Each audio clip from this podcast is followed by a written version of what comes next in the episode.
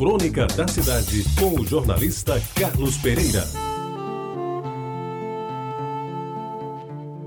Amigos ouvintes da Tabajara, eu estava fechando o carro no domingo na praia para começar uma caminhada, aproveitando o resto de sol da tarde em um outono com cara de verão, quando ela me abordou.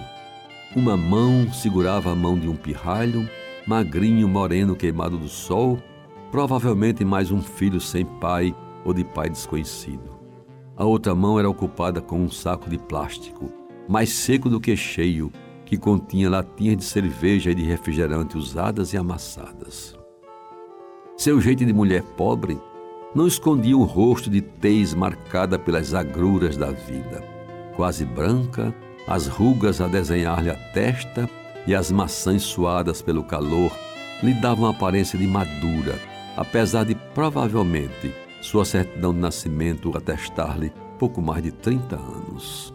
As pessoas, nas mais das vezes, pela vida que têm, nos levam a crer que realmente as aparências enganam. Amigos ouvintes, ela se dirigiu a mim quase em tom de súplica, fez o pedido falando baixo e devagar: Moço, me arranje o dinheiro da passagem para eu voltar para Santa Rita. Desde cedo que tentei este saco de latinhas, mas não consegui nem a metade. E o homem que me paga para catar já foi embora. Meus amigos, o apelo era tão forte. Aquele semblante era tão marcado pela necessidade e ainda tinha o olhar pidão do menino que me tocou por inteiro. Levei a mão ao bolso, tirei uma nota de 10 reais e lhe entreguei. Ela olhou para a nota e antes de pegá-la, disse-me com jeito triste de quem perdeu: Não tenho como trocar, não tenho nenhum dinheiro, moço.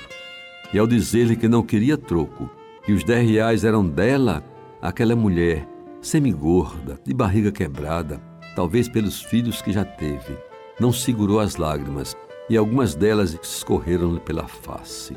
Apenas balbuciou: Deus que lhe dê muita saúde, obrigado, Senhor.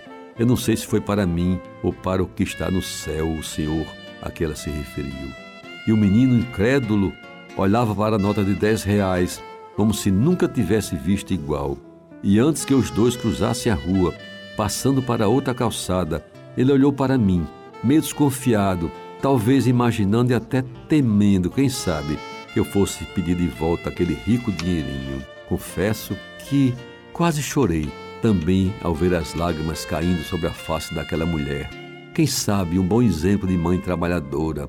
E agradeci a Deus estar naquele momento a protagonizar a cena que seria uma ajuda a mais que se dá sem saber a quem, mas que para mim teve o significado de uma felicidade que por 10 reais não foi comprada nem vendida.